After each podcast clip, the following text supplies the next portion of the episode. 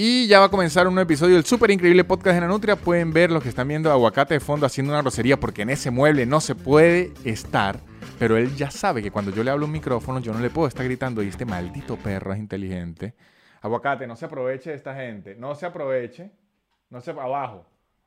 Abajo. Muy bien. ¿Ves, muchachos? ¿Ve? Ah, funciona. No me va a ganar en el podcast Aguacate así esté grabando el intro. Esta gente ya sabe que si se quiere aprovechar, muchachos, lo logramos. Grabado. Demostraron que el perro sigue siendo un rebelde, pero lo vamos a controlar. Eh, aguacate, si ustedes vieron el documental de Jordan, es el Dennis Rodman de esta casa, que quiere hacer lo que le da la gana y no sé, yo no soy Phil Jackson, aguacate. Este episodio va a estar muy divertido, muchachos. Hablo de la creadora de, Harry Potter y se metió en problemas con el mismo Harry Potter. Hablo de que Bob Esponja salió del closet. Hablo de la higiene en la Edad Media. Hicimos una investigación de la higiene en la Edad Media y hablo de que ahora se puede pagar cosas con WhatsApp. Se pueden pagar cosas con WhatsApp. Este programa es llevado a ustedes por los patrocinadores arroba casupo.co la marca de prendas y artículos de cuero de lujo que también vende unos tapabocas increíbles que no son de cuero, son de tela. Conexiones Podcast, el podcast de tecnología favorito de la familia del súper increíble podcast de noche, arroba Conexiones Podcast y 6 Social Media, arroba 6 Social Media, la agencia 2.0 que le puede hacer su página web, su tienda virtual y llevarle las redes de ser necesario para que usted triunfe en internet. Y también les recuerdo que en patreon.com slash nanutria pueden ver todo mi contenido extra y disfrutar mis shows en vivo por Zoom. Este programa con mi perro ya tranquilito en el lugar en donde sí puede estar comienza ya. El super increíble podcast de Nanutria, el super increíble podcast de Nanutria, el super increíble podcast de Nanutria y empezó. Y bienvenidos a un nuevo episodio del super increíble podcast de Nanutria. Este es el episodio número 78, muchachos, muchachas, este, niños, niñas, abuelos, abuelas, perros, gatos y chivos y chivas para la gente que tenga un chivo en su hogar porque le parece más barato que un jardinero o para la gente que viva en el estado Falcón, que como todos saben, eh, la audiencia de chivos en el estado Falcón es altísima según las estadísticas de YouTube. Este, hoy tengo un episodio bien divertido, bien variado. Empecemos a hablar de una vez, muchachos, una cosa que investigué, que he leído, que hay aquí una polémica, una cosa. Lo primero que leí y me gustó, muchachos, es que, es que WhatsApp la famosa aplicación para hacer sticker de amigos cuando se emborrachan y enviar fotos de sus miembros. WhatsApp ahora puso una aplicación, una opción, se puede, la están probando en Brasil, pero ya la van a, empezar a replicar por todo el mundo, que es, se puede pagar con WhatsApp. Por ahora es en Brasil, sabe que Facebook, WhatsApp es de Facebook. Facebook también es el dueño de Instagram y Facebook es el dueño de toda nuestra información personal y en un futuro nos van a destruir. Pero Facebook empezó con algo que era como Facebook Pay o Facebook Wallet. Vamos a ver. ¿Cómo es Facebook Pay? A ver. Se llama Facebook Pay, exactamente. Que se parece a Google Wallet, a PayPal, todo eso. ¿Qué es Facebook Pay? Facebook Pay es como Mercado Pago aquí en Argentina. Es una plataforma digital en donde usted le mete dinero de verdad la guarda en Facebook Pay y luego puede pagar en Facebook. ¿Para qué funciona esto, muchachos? Para ahorita, por ahora, no funciona demasiado. Yo no puedo ir a comprar queso blanco con Facebook Pay, que aquí en Argentina sí se puede comprar con Mercado Pago. En Estados Unidos muchas cosas se pueden pagar con Google Wallet. En Venezuela se puede pagar todo con Cele, hasta los taxis aceptan PayPal, aceptan... Bueno, en Venezuela aceptan cualquier mierda. Oye, usted aceptan cualquier mierda menos tequeños, que esa fue una polémica que hubo que se discutirá después, en, otro momento, no es momento, pero en Venezuela aceptan toda mierda, pero pequeño, le ofrecen pequeño y ahí sí no. Y tanto que hablan lo bueno que son los, pequeños. Bueno, eh, por ahora Facebook Pay no tiene mucha forma de agarrarse, pero sirve mucho para las agencias de publicidad o, o la gente que trabaja pautando publicidad en Facebook, porque la, la pagan por ahí. Eh, Facebook tiene una parte que no está funcionando mucho aún, pero ya viene que es para vender y comprar cosas estilo Mercado Libre y Amazon lo quiere montar Facebook. Ahí también sirve el Facebook Pay. También sirve para la gente que quiere cambiar de una moneda a otra, estilo PayPal, eh, Facebook Pay también. Y ahora lo están incorporando con WhatsApp. ¿Para qué? Para que usted en WhatsApp, en una conversación, pueda decir, mire, me debe 300 dólares, por así decirlo. Y usted le envía un link de Facebook Pay ahí mismo entre WhatsApp y se lo pueden pagar por ahí para que no se haga loco. ¿Y qué? Usted me dé plata. Coño, marico, es que no he podido ir al blanco. Taca, taca. Aquí tiene, no hay que ir al banco, tranquilo. Yo se lo resuelvo. O sea, ahora se va a poder pagar por el Facebook. Esto sirve mucho porque ahora el, WhatsApp, perdón, se puede pagar, pero WhatsApp sirve mucho porque el WhatsApp desde hace como dos años se metió mucho en la parte corporativa. De hecho, ya hay muchos WhatsApp corporativos, empresas que tienen WhatsApp, que de hecho usted cada vez que escribe, dice, este WhatsApp viene de, una cosa corporativa, que es raro cuando usted le escribe que sea un amigo, y Pedro, el WhatsApp de Pedro ahora es una cosa corporativa. ¿En qué mierda está metido Pedro? ¿Será que Pedro es prepago? ¿Qué coño está pasando aquí? Entonces, dan la opción, si usted tiene un, restaurante y está atendiendo los pedidos por ahí, le dice, ok, son 600, se lo envía, se lo pagan, listo, ya está saldada esa deuda, que me parece, a mí me parece increíble todas estas cosas, y más ahorita en épocas de pandemia, que se ahorran el pedo de un billete aquí, de ir a... Por lo menos, yo creía ignorantemente en mi mente que el fastidio de sacar plata en los cajeros solo era de Venezuela. En parte es verdad porque las, primero allá no había efectivo y las colas eran un fastidio, pero hay colas de cajero en todos los lugares de la tierra, en Estados Unidos, en Argentina, en México, en Europa. Ir a sacar plata a un cajero da ladilla en cualquier parte del mundo. Por eso es que en los supermercados usted a veces va a pagar y le dicen, quiere efectivo, le quita una, una comisión, pero a veces te dice, sí, porque me da fastidio ir a un cajero, me da fastidio, porque hay fila, porque hay que esperar, porque si le toca a una persona mayor de 65 años adelante, esa persona va a tardar 6 años. De hecho, esa persona cuando empezó a sacar plata del cajero tenía 60 y ahora tiene 75 y no ha terminado de sacar. Que no es culpa de la señora, es que los cajeros hay que aceptarlos, se ponen muy difíciles y nadie los ayuda. Y un señor, ¿y qué, qué mierda es esto? Yo quiero mi pensión y tengo que jugar Pac-Man antes de, sacarlo. No entiende. Entonces, WhatsApp y todas estas aplicaciones ahora están. Pague por aquí, pague por allá. Usted no tiene que sacar mucho efectivo, sino todo lo resuelve con el celular, que me parece muy bien. Me parece muy bien. Y pensé funciones que le puede dar uno uso para pagar con WhatsApp. Está increíble, increíble. Fastidioso para estos amigos que están en, en negocios piramidales. Coño, no, que estoy metido en un, telar, en una flor de la no sé qué mierda este, estoy aquí, es que, tiene que dar ahorita una plata y después se le regresa y usted le inventa la excusa, coño, es que ahorita no tengo, que ir al banco, ahora le pasan el maldito link y uno, ¡ay, qué fastidio!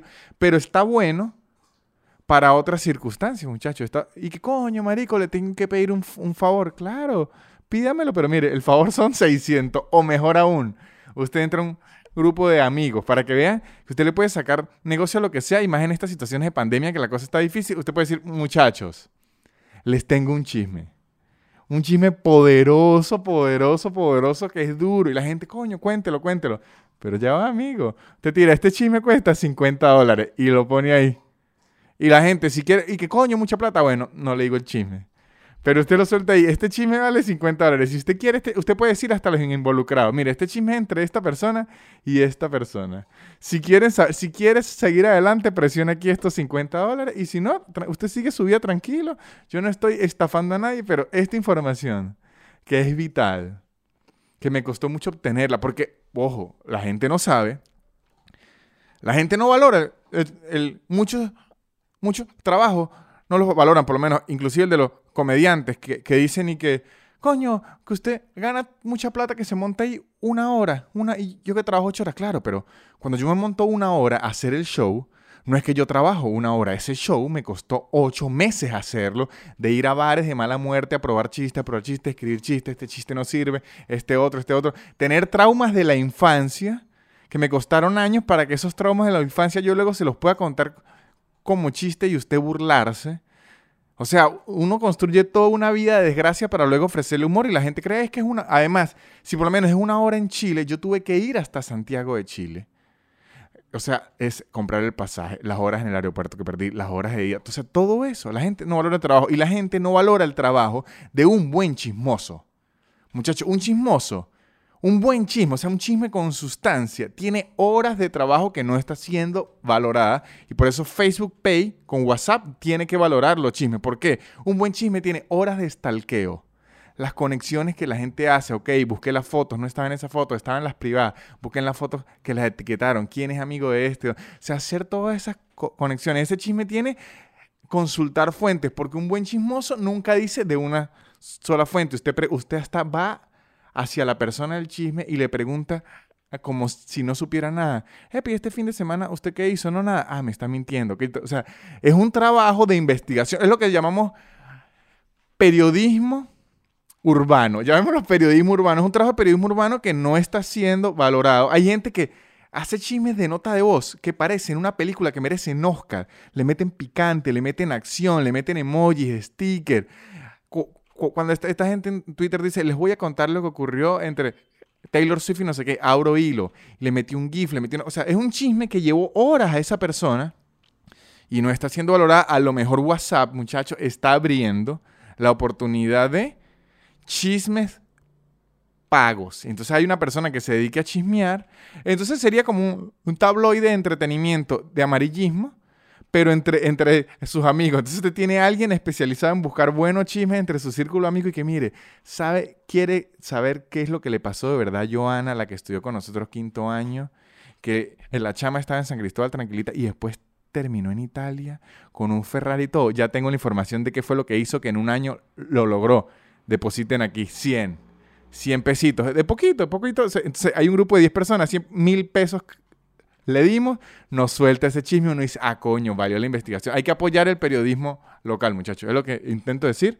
El periodismo de investigación hay que apoyarlo porque hay muchos fake news, muchas cosas por ahí en la calle. Hay que apoyar el talento local y un, un buen chismoso puede después tener una película estilo Spotlight que, que sacó un escándalo de pedofilia mundial. Bueno, a lo mejor era un chismoso al que lo fomentaron bien. De hecho, así deberían hacer los padres. ¿Sabe que si su hijo es muy bueno en el fútbol, pues debería ser futbolista. Si tiene un oído musical increíble, debería ser músico.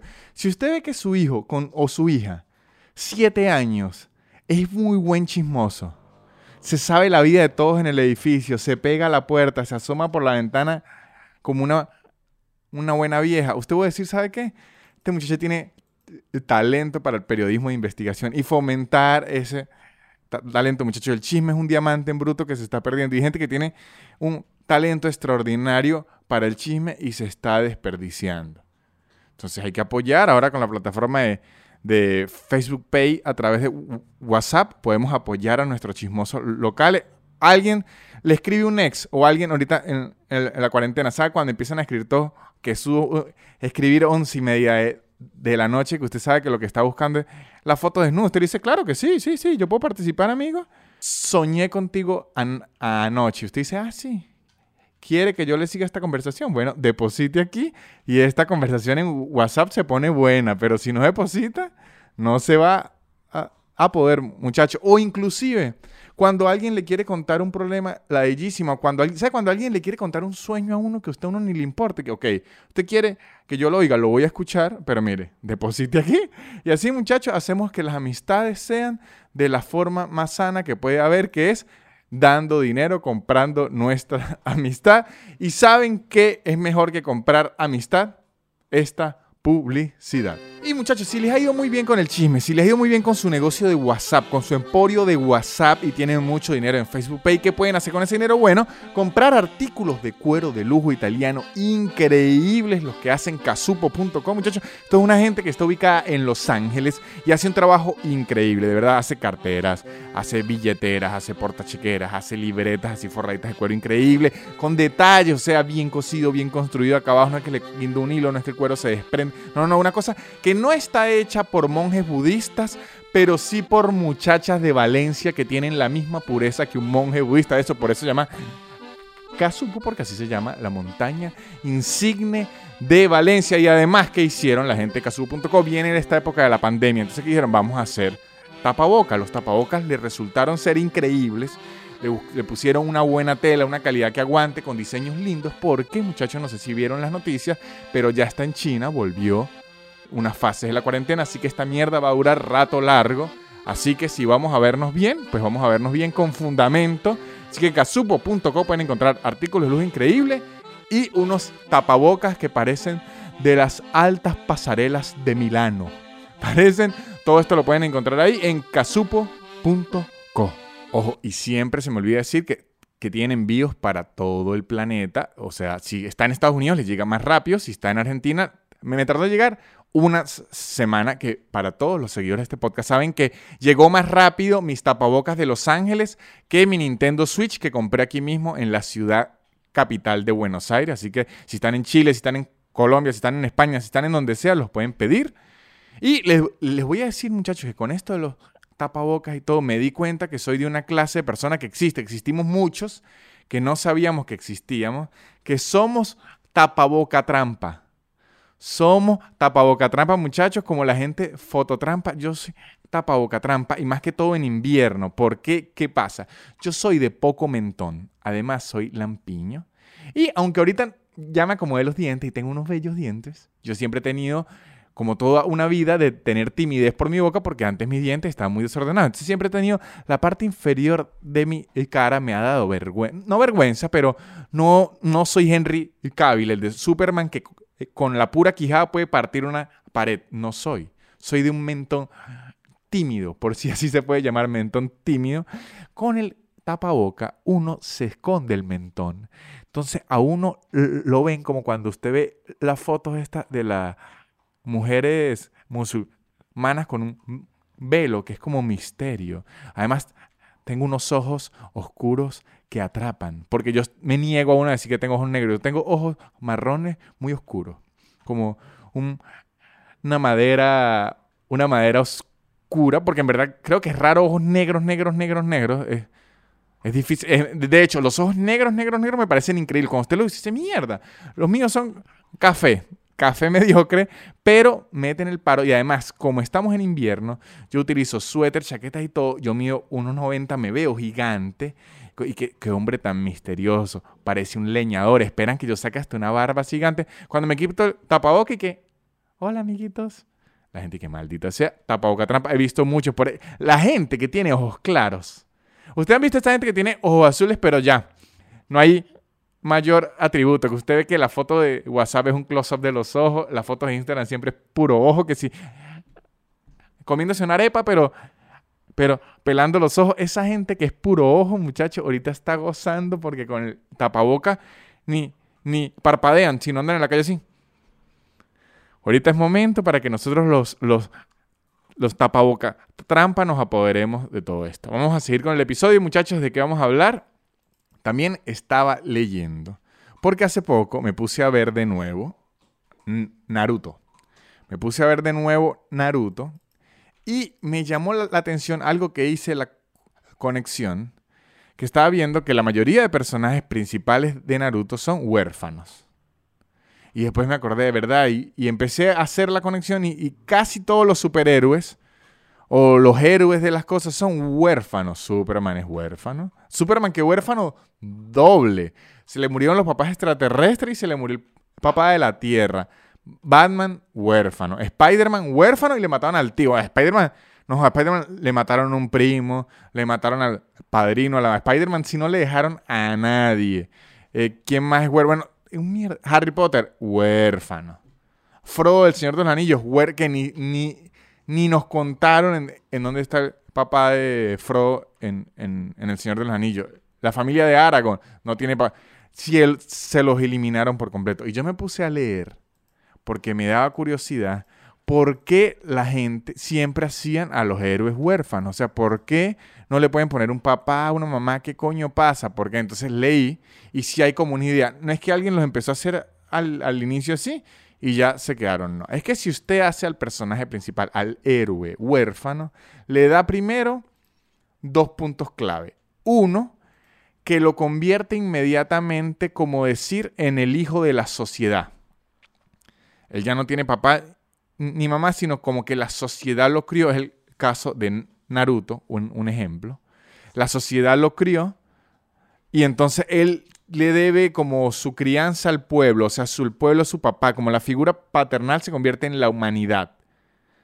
Otro lado lo libra de ciertos lazos familiares y obligaciones sociales que no tendría alguien como mamá y con papá. O sea, se puede arriesgar más, no está pensando, coño, me voy a matar yo y después mi mamá ya en el velorio llorándome y, y todo eso. No, entonces lo libra de muchos lazos que en Spider-Man usted lo puede ver un poquito porque todavía le queda la tía May y Spider-Man siempre está pensando, coño, de hecho hay unos episodios que mi tía May cumple años, yo no le he comprado regalo y usted ve a Spider-Man yendo a la tienda a comprar un regalo que usted no lo ve en Harry Potter, no lo ve en nada. Ellos están ocupados matando al villano porque no tienen coño, tengo 15 días sin llevar a mi mamá, tengo que ir una videollamada por WhatsApp y entonces mi mamá se guindó y son 30 minutos, pero se está incendiando un edificio. Pero yo no le voy a decir, coño, mamá, la llamo ahora. Entonces lo elimina de todas estas cosas y además lo hace como el punto de vista de la víctima hipervíctima. No tiene ni, ni papás ni nada, es como el marginado de la sociedad y él le va a demostrar a la sociedad que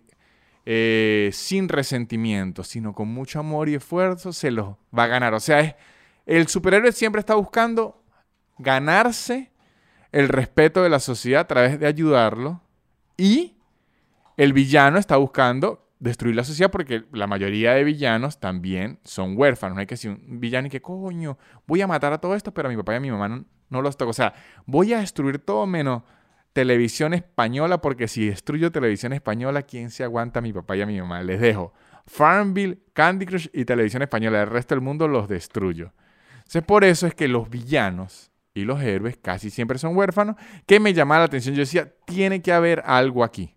Tiene que haber algo y efectivamente, si lo había muchachos que no tienen que comprar regalos de cumpleaños y además sienten como una responsabilidad con la sociedad, como que su familia es la gente porque en verdad no tuvieron mucha familia. Deberían haber, ahorita no se me viene, bueno, Iron Man, huérfano, eh, Capitán América huérfano y hasta lo adelantaron en el tiempo. Eh, sí, o sea, no se me viene a la mente ahorita que estoy pensando un superhéroe que yo diga, ah, el papá y la mamá son los increíbles que eran toda una familia, que bueno, ahí se, cuidan como familia. Creo que los increíbles, y esos son como unos héroes, antihéroes un poquito, como que ah, ahí lo llevan un, un, poco, pero ahorita no se me viene a la mente un superhéroe que tenga papá y mamá. De verdad no... No sé si Hércules o Thor, que el papá es un... ¿Sabe que Hércules y Thor básicamente es la misma historia? Thor tiene papá y mamá, creo que es el único que se me viene a la mente. Hércules, pues, que tiene a Zeus, pero bueno, en esa época, coño, Zeus, no sé si han, leído de mitología, pero coño, Zeus era huevo alegre. Coño, Zeus, esa mitología era... Coge, eh, por ahí un meme que es la mitología griega original y es un libro gigante, la mitología griega en donde Zeus no se está cogiendo a nadie y es un libro chiquitico. Coño, en la mitología griega Zeus era echando huevos. Y siempre era que Zeus se disfrazó de, no sé quién y se cogió a alguien, que se disfrazó de halcón y se cogió. Que obviamente ahí se ve que el cristianismo, el catolicismo agarró la idea de el Espíritu Santo y todo de Zeus y que Dios en forma de, paloma vino y se acercó a María que eso lo hacía Zeus. O sea, o Dios del catolicismo se copió de Zeus o es el mismo Dios o se copiaron de la historia y coño ¿Cómo hago para meterlo aquí, coño? Voy a agarrarme esta partecita del animal que me gusta. Zeus en esa época, ahí todo el mundo era hijo de Zeus. Eh, o sea que todos los superiores eran primos en esa época. Que, su papá es Zeus y coño, primo, puro primo ahí. Zeus de verdad, muchacho. Bueno, primo no, hermanastro. Primo era que si hijo de Poseidón, que Poseidón, esos dioses se la pasaban cogiendo mortal. Ahí se nota que, coño, para que vea, eso es como el video, el video de la tipa esta que, que dice que las mujeres son lindas en todo el mundo, pero los mejores culos están en Venezuela. Suéltala. Es ese mismo nivel de egocentrismo, porque imagínense si usted es un humano escribiendo la mitología griega, usted dice, ok, los dioses superpoderosos, todo, pero es que los culos humanos son irresistibles. Yo creo que si yo fuese Dios, coño, a las carajitas humanas les metería porque, ¿qué más? a los carajitos, porque a veces que si Atenea tuvo con un hombre, dice, coño, es que el humano es sexy, un dios no lo pelaría. Y le, entonces dice, los culos lindos están en todo el mundo, pero los mejores culos los tienen los humanos, suéltala. Es lo que decía la, la mitología griega, que yo, yo no sé por qué, como quiero decir que la historia griega, pero no es historia, es mitología. O sea, es histórico porque lo escribieron en la historia, pero no forma parte de la historia, es parte de la mitología porque era falso, sino más bien es ligeramente justificar la, pedofilia, no, la, en esa época la, pedofilia no existía y seguro en la época de los griegos cogerse a, una muchacha de 12 años, ya estaba vieja. Por dos cosas, porque a nadie le importaba nada y porque la gente se moría que si a los 30 años o a, los 23, una mierda así. Pero, este, me perdí. Ya ni sé lo que le quería decir. Sigue, sigue investigando acerca de la historia, muchachos. Este podcast está histórico. Investigué por un artículo, de esos artículos que uno ve en Facebook y le di clic. Y hablaba sobre, eh, el artículo se llama así, horrores higiénicos de la Edad Media. Cómo vivía la gente sin bañarse. Y yo obviamente, ¿qué hice? Le di clic porque yo dije, claro, porque yo esta idea ya la tenía sembrada desde Game of Thrones una vez que vi un video. Obviamente, Game of Thrones no es historia, no sé para la gente que me está oyendo, pero los White Walker y los dragones no existieron. Este, pero siempre, yo vi un video como que decía, ok, las escenas de sexo las muestran sexy, unas cosas todas sexy y eróticas, pero si aplicamos la higiene de la época en donde dicen que están viviendo, sería una cosa horrenda, horrenda, horrenda, horrenda. Y me leí un artículo que habla mucho acerca de eso. Primero, los romanos, esto es una cosa que averigüe, los romanos y los griegos eran mucho más higiénicos que la gente de la Edad Media. El catolicismo trajo la cerdura, muchachos, y les explico por qué. En Roma, aunque igual la gente era muy cerda, no había el higiene que se tiene ahorita, no existían las, como decir, las cañerías y las tuberías como tal, sino existían unos sistemas mucho más arcaicos y sucios. Ellos sí tomaban baños, existían los baños comunes, como una sala gigante, existen los baños turcos y todo, que se ven medio cerdo porque es un poco de gente metiéndose en una piscina, pero por lo menos se bañaban. Pero cuando llegó el catolicismo, que se apoderó de toda Roma, que llegó la moda, muchachos, llegó la moda del catolicismo. ¿Usted quién creen? En Zeus, en Júpiter, en Marte, Eso ya pasó de moda. Ahora la moda es perrear con Bad Bunny y con Cristo. Entonces, cuando vino esa moda de perrear con Bad Bunny y con Cristo, prohibieron baños públicos, porque si todos sabemos, si algo odia a Diosito y Cristo es ver piel. A Diosito no le gusta ver piel. Ver piel es para el infierno. Entonces, como tanta gente se exponía desnuda los unos a los otros, eliminaron los baños comunes. Se eliminó eso. Ya la gente, aquí piel no se ve. Llegó Cristo, muchachos, Cristo viene y viene arrecho y la piel no se ve. Entonces, eliminaron los baños y se fue eliminando la conducta de bañarse poco a poco, porque no, no se tenía la infraestructura. De hecho, que dicen, según los artículos que leí, porque me di unos tres o cuatro artículos para no llegar aquí a mentirle 100%, esto estuvo como hasta el siglo XIX. O sea, por ahí, muchachos, todavía 1800, todavía, la, o sea, Bolívar todavía, mire, yedía, como se dice científicamente, yedía, juelía, muy científicamente. Mire esto, lo que dice aquí es, el hedor del cuerpo humano era amortiguado con perfumes. Ya, que se me El hedor del cuerpo humano era amortiguado con perfumes persistentes.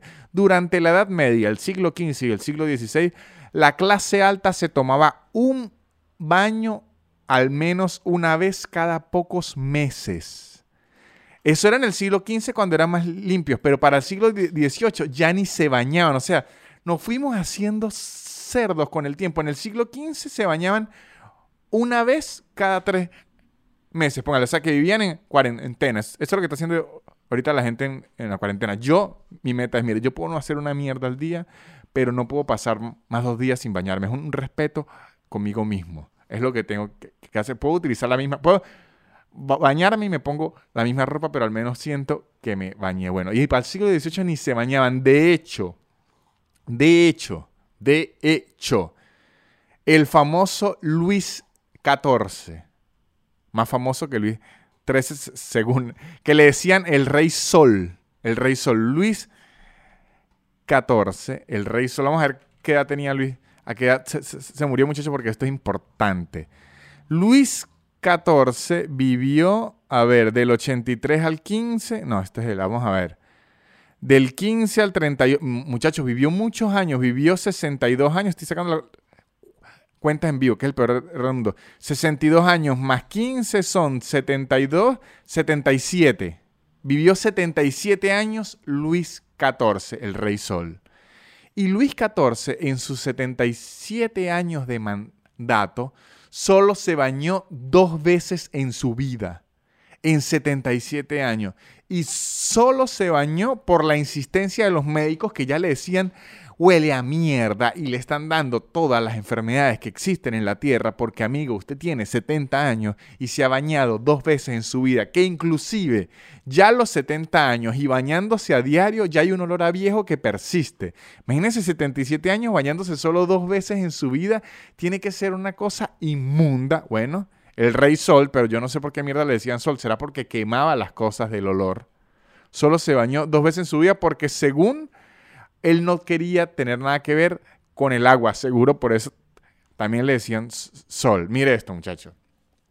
El artículo en general hablaba, y como que lo que quieren resaltar, es el Palacio de Versalles.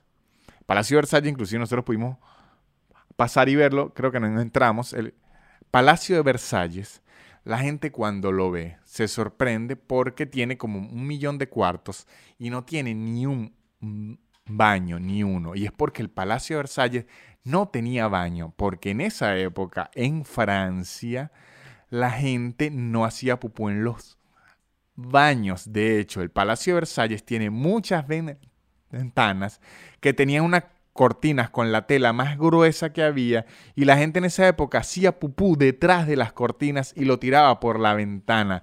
Ese era el deber ser, la forma elegante y de la realeza. Si pupú es que usted cagaba detrás de una cortina y tiraba el pupú por la ventana. De hecho, de hecho se dice que los sombreros de ala ancha, los sombreros largos se pusieron de moda es porque como la gente tiraba pupú por la ventana para que no le cayera pupú encima, sino caía en el sombrero. O sea, hostia por ahí.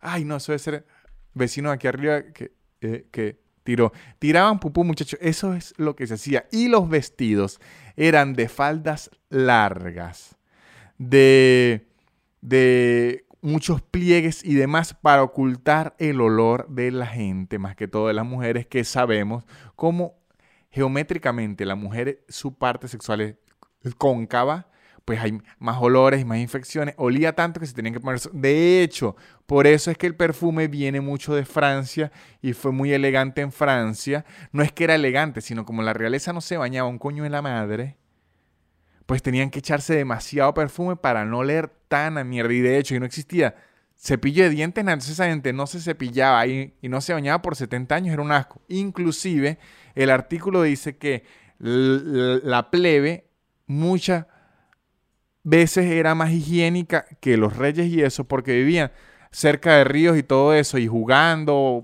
póngale que se bañaban por lo menos una vez al año. En cambio, los reyes y demás, ellos no estaban cerca, no se bañaban nunca. Así que imagínense de nuevo, si vieron, imagínense todas esas orgías de la Edad Media, fiestas sexuales así, todo el mundo oliendo a mierda que nunca se bañó en su vida. Y se puede tumbar. Ojo, ahora yo entiendo porque en Game of Thrones o en todas las películas de la Edad Media tienen que disimular eso porque no puede ser que sea alguien que... No lo pueden hacer. Pero ya saben, muchachos, si tienen recuerdos con esa época, recuerdos no, porque tendría que ser un vampiro, pero si tienen sueños y fantasía con esa época, quiero que recuerden que olía a mierda. y algo que no huele mal, sino más bien huele increíble y representa la modernidad, a diferencia de aquello que representa cuando éramos unos asquerosos cerdos, es esta publicidad. Y para usted que ya es un ser humano que se baña y que hace pupú y que usa tuberías y todo, o sea, un ser, humano que abrazó la modernidad, no hay mejor forma de terminar de abrazarla que irse a oír Conexiones Podcast, el podcast de gente que se baña mucho, es higiénica, se cepilla los dientes y sabe mucho de tecnología. ¿Qué es Conexiones Podcast? Un podcast que trata de hablar con profesionales de Silicon Valley. ¿Qué es Silicon Valley? El Salón de la Fama, el Monte Olimpo de los nerds y los programadores y la tecnología, donde queda Amazon, Google, YouTube, eh, WhatsApp, toda vaina, YouPorn, Pornhub, todo lo que de tecnología se refiere, queda en Silicon Valley. Profesionales que trabajan allá, que han emprendido, gente que trabaja en grandes corporaciones y que vienen a contar su... Ojo, y latinos, que es lo más importante, que son gente como nosotros que lo logró en el mundo de la tecnología. Entonces, si usted está en el mundo de la tecnología o algo así, escuchar testimonios reales de gente cómo lo logró, que dan consejos. Por ahí hay un episodio donde cuentan cómo, si usted está en el mundo de la tecnología, puede conseguir ahorita trabajo durante la pandemia, qué hacer en las entrevistas de estas grandes corporaciones que asustan mucho, que parece un, un examen de la universidad que piden hasta orina aquí en el teclado. Ellos hablan desde su experiencia. Gente que trabaja en recursos humanos, que puede ayudarlos a ver de la forma en que ellos quieren hacer reclutamiento o cómo empezar con ustedes con su propio negocio y emprender. Conexiones Podcast, muchachos, búsquenlo, arroba Conexiones Podcast en Instagram y en YouTube, Conexiones Podcast. Y seguimos aquí con el súper increíble podcast de Nanutria, muchachos. Tengo dos temas polémicos que voy a hablarlos por separado que ocurrieron en estos días. Uno más polémico que otro, pero, pero son divertidos. El primero, el primero, muchachos, no sé si saben, pero junio es el mes del orgullo gay o del orgullo LGBTI, para que incluyan las lesbianas, los trans, los bisexuales y demás, eh, omnisexuales, todas esas cosas sexuales que quieran meter. Este es el mes del orgullo gay y Nickelodeon, la cadena Nickelodeon, en favor de este movimiento y para apoyarlo, sacó del closet a Bob Esponja. Nickelodeon dijo, ¿sabe qué muchachos? Bob Esponja es gay. ¿Qué fue menos sorpresa que cuando dijeron que Ricky Martin era gay, que todo el mundo dije, obviamente Bob Esponja es gay. Obviamente. Ahora, lo que Nickelodeon no sabe, primero ya es, raro porque el, el creador de Bob Esponja murió. Creo que murió a principios de este año o a finales del año anterior. Y como lo más lógico es que lo dijera él, que fue el que lo creó, como J.K. Rowling, la de Harry Potter, que dicen y que Dumbledore es gay, que ok, él la creó y que... ¿Cómo se llama el de Blanco? Grindelwald Grindelwald era, no era su amigo, era su muy amigo y con razón en los libros cuando lo describían siempre era muy bellito, claro, porque es que Dumbledore no peló a Grindelwald, así fuera malo, me gustan los tipos rudos. Y tiene sentido que el creador diga es gay porque lo creó, pero aquí el creador se murió y dijeron, ¿sabe qué? Bob Esponja es gay, pero igual, coño, vive en una piña. Vive en una piña, eso es gay. O sea, sé que los estereotipos son malos, pero si usted vive en una piña es gay. Pero ahora lo que Nickelodeon no calcula es que si usted está sacando a Bob Esponja del closet, inmediatamente saca a Patricio. Porque eso explica todo. O sea, cuando dicen que Bob Esponja es gay, uno dice, mmm, claro, con razón tanto close-up a las nalguitas y a las batatas y esa amistad con Patricio, con razón. Y Don Cangrejo puede ser una especie de sugar daddy, porque ya si usted lo ve con otros ojos, la cosa cambia. Pero sí, en apoyo dijeron, ¿sabes qué? Bob Esponja es gay. Yo no sé si van a seguir eh, sacando episodios nuevos del, de Bob Esponja, porque como les dije, el creador murió, pero si sacan episodios nuevos, ya lo van a sacar bajo el approach que Bob Esponja es gay. Que puede que no cambie nada, sí, porque muchachos, cuando alguien es gay no quiere decir que sea diferente a los demás, sino simplemente pues le gusta el pene en lugar de la vagina, o si es lesbiana, pues le gusta la vagina en lugar del pene. De resto es todo igual, sigue viviendo, o sea, sigue haciendo sus hamburguesitas, sigue agarrando su mariposa, sigue haciendo todo igualito. Pero lo que yo pensé es, ok, ya que Bob Esponja es gay, hay otra gente que tienen que sacar de closet de una vez ya, porque es que es obvio. Hay otra gente que es más obvia que Bob Esponja, por lo menos. Timón y Pumba son gays. Timón y Pumba son una pareja de homosexuales que crió a Simba. Lo adoptaron y lo criaron, pero son gays, obviamente. Timón baila muy bien y Pumba más.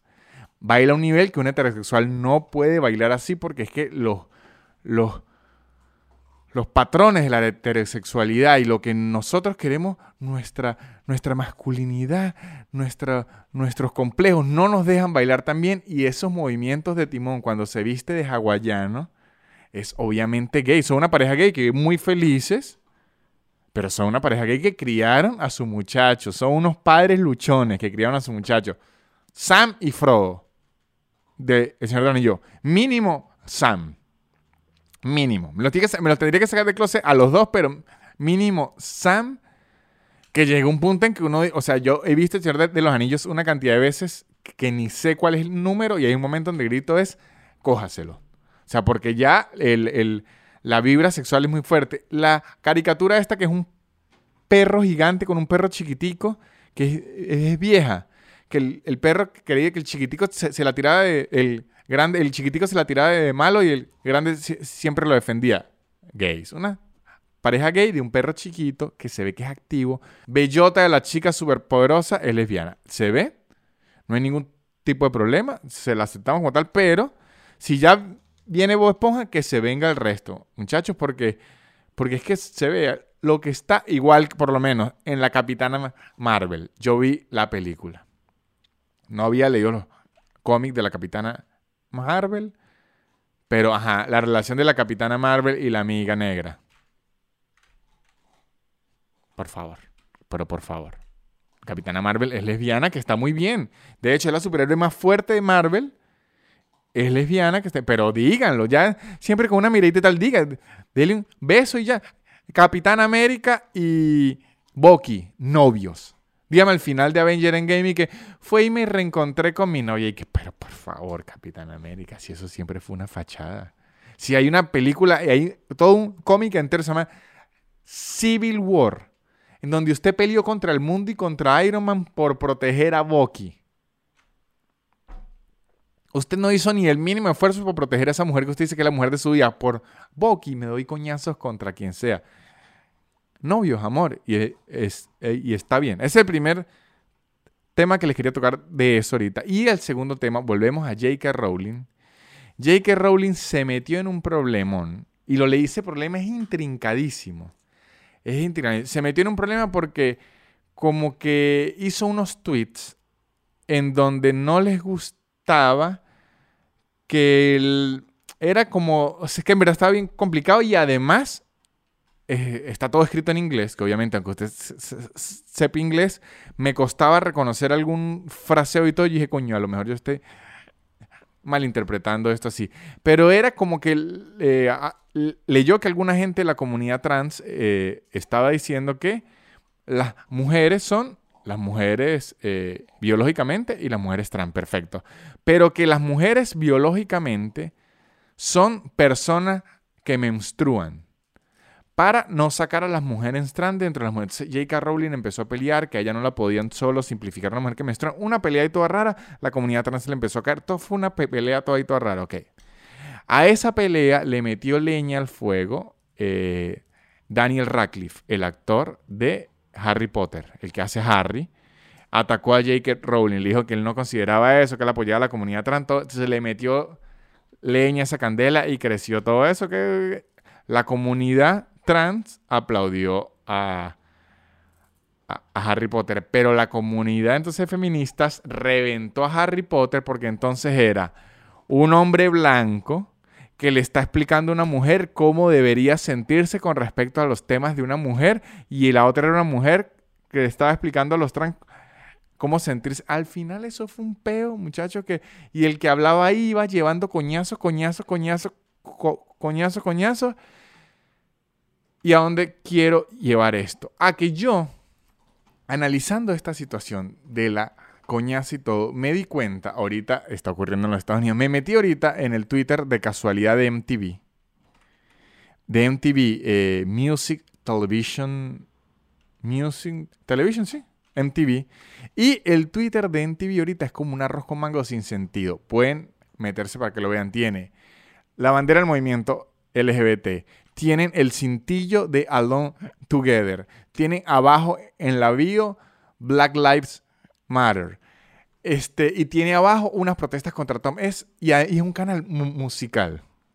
Es como, ahorita hay como una necesidad de la audiencia de exigir que la gente se exprese a través de todas las causas sociales, que termine usted siendo un arroz con mango, caminando en un, en un campo minado, del que usted en verdad no tiene mucho conocimiento o no debería estar opinando demasiado. Un ejemplo, yo quisiera opinar mucho del movimiento Black Lives Matter, porque, pero ¿qué voy a decir? ¿El racismo es malo? ¿O es obvio que el racismo es malo? Es, es una cosa obvia, es como violar es, está mal, sí. Pero en verdad yo no tengo el contexto, el background, el conocimiento de cómo de verdad la comunidad negra en los Estados Unidos se ve afectada por esto. ¿Por qué? Porque primero, no soy negro. Y segundo, no vivo en los Estados Unidos. De hecho, yo donde me pudiera considerar que soy blanco, si yo piso Estados Unidos no soy blanco, ya paso a ser latino. Entonces es otra mierda. Entonces si yo viviera en los Estados Unidos, ni siquiera podría hablar bien por la comunidad de los negros, sino yo solo podría presentar a la comunidad de los latinos. Esto quiere decir que yo no puedo opinar en algo porque no soy. No. Esto quiere decir que yo no tengo todo el conocimiento que tiene esa gente y que yo tampoco tengo la necesidad de estarme metiendo en peos que no hay que estarse metiendo, porque entonces ahí es que usted termina pisando un campo minado. Si hay que hacer una campaña, yo considero que las personas, según sea su raza, deberían ser tratadas igual, sí. ¿Qué puedo hacer al respecto? No tratarlos mal, si hay que ir a votar a algún lugar se vota, si hay que ir a apoyar, hacer todo eso. Pero ponerme yo a discutir una cosa, meterme en unos peos, que de verdad yo no tengo conocimiento y no me corresponden, no. ¿Por qué? Porque después uno sale con las tablas por la cabeza por bruto, porque no era un peo de uno y no es por ser pasivo que no me quiero meter un peo, sino porque no se tienen los conocimientos al respecto. ¿De qué le puedo discutir yo? De migrar. Ahorita yo puedo hablar de migrar sin peo, sí, ¿por qué? Porque migré. ¿De qué le puedo discutir yo? De cómo tratan a los venezolanos en el extranjero, sí puedo. Porque he visto en países donde los tratan bien, donde los tratan mal, donde los tratan más o menos. He visto unos venezolanos que se comportan como una mierda. He visto unos venezolanos que son muy dignos. He visto toda vaina. De la tartamuez, sí le puedo hablar. Ahora, de cómo la comunidad negra se ve afectada por la... Me he visto cinco programas, unos documentales y leí unos artículos, pero ya. Y, he, oído mucho hip hop. Y sé que fuck the police. Del odio a la policía, sí lo puedo hablar porque la policía en donde sea son unos malditos abusadores. Pero entonces, la necesidad de la gente en meterse. Por eso es que salieron todas esas fotos de, la gente en Instagram que lo acusan de ridículo. Que si aquí estoy con mi nana que me crió, que ella era, negra, y si usted, si usted la ve, ni siquiera era negra, sino era medio, medio indígena, que usted dice, ok, eso es otra cosa, es como medio indígena, no tiene nada que ver, pero por quererse meter en peos que no son de uno y por querer llamar la atención o meterse en conversaciones que no les corresponden a uno. En verdad, ese es, el peor de los artistas. Me incluyo a mí, me incluyo a los músicos y todo. Uno siempre quiere estar llamando la atención en todo momento. Entonces, ahorita están hablando de un peo y de que voy a buscar hablar de eso para yo poder llamar la atención y girar la atención hacia mí. Y termino este en un peo por sapo. Yo, ¿qué le voy a decir? Si usted quiere llamar la atención y quiere que todos giren en, en torno hacia usted. Sin meterse en peos, haga lo que hizo el rey Luis XIV de Francia. Manténgase 70 años sin, bañarse y créame que la atención va a ser girada hacia usted. Y ahora quiero que giren la atención, muchachos, hacia esta publicidad. Y como ya sabemos, estamos en un mundo pandémico en donde el contacto es un problema, en donde muchos trabajos tradicionales están o se vinieron abajo o están en un stand-by que, no sabemos. En donde si usted está en un emprendimiento, no sabe qué forma hacer llegar su negocio. Bueno, seis social media, muchachos. Seis social media tiene todo lo que usted necesita. Ellos le pueden crear su página web, su tienda virtual, el Facebook Pay. Usted quiere vender su chisme, además que WhatsApp, ya venderlo de una forma más internacional. Le dice, mire, usted me da un chisme y yo se lo hago picante. Este es su tienda virtual. Ellos se lo arman, le arman su página web. Inclusive si quieren la imagen de su negocio, se lo arman. Si usted tiene un negocio y no sabe de qué forma construirlo, cómo llevar sus redes, o sea, si no tiene idea de nada, ellos lo asesoran en arroba 6 social media. Si ya tiene una idea, pero no tiene las herramientas para hacerlo, 6 social media lo, lo ayuda. Si ya vio conexiones podcast y dijo, ok, yo quiero triunfar en Silicon Vale, pero aún no sé hacerlo, Say Social Media lo, ayuda para cualquier cosa que necesite en el mundo virtual, en el mundo web, en el mundo de las ventas web, que ahorita es muy importante. Arroba Say Social Media. Bueno, muchachos, y este episodio ya ha llegado a su final. ¿Sabe que también para terminar, yo había escuchado, siguen, y eso que yo ya hablé en un podcast, del movimiento MAP, Minor eh, Age Attractive o Minor Attractive Person. La mierda es que la pedofilia, que el movimiento que pone unas banderas y que este movimiento se quiere unir a la comunidad LGBT y sexo. No, eh, primero, es mentira. Es una comunidad falsa que se inventó la gente para ahuyentar a la gente el movimiento LGBTI. Y les voy a explicar por qué es mentira. De un ya se lo había dicho en otro podcast, pero en estos días lavando platos, que es una gran forma de pensar, muchachos, porque con el agua en las manos uno se relaja. Pensé la analogía adecuada para explicar por qué el movimiento de este, la pedofilia que quieren que la acepte como eh, la homosexualidad o algo así es falso, porque es ilegal. Primero que todo. Y yo sé que van a decir, sí, pero es que en Australia la homosexualidad era ilegal. Sí, pero miren esto. Si ese movimiento existiera, lo único que tienen que hacer es organizar una reunión del movimiento del Minor eh, Attracted Person. Cuando se reúnan, los meten preso a todos y ya se acabó eso. Ese movimiento es falso. Si hay gente que es pedófila, obviamente, muchísimo. Si no, no existiera todo eso. Pero es falso ese movimiento. Y lo único que he visto en todo el mundo es gente consternada que eso exista pero claro que está consternado que eso existe, porque es como que existe el movimiento de la gente que quiere coger sin autorización. Ay, no, es que sabe que yo estoy atraído es de violar a la gente y quiero que me metan en el movimiento LGBTI. No va a entrar, pues porque está violando gente. Y ya, muchachos, no caigan en esa concha de mango porque lo único que quieren es como eso lo inventa la gente para joder al movimiento, para ensuciarlo para ensuciarlo.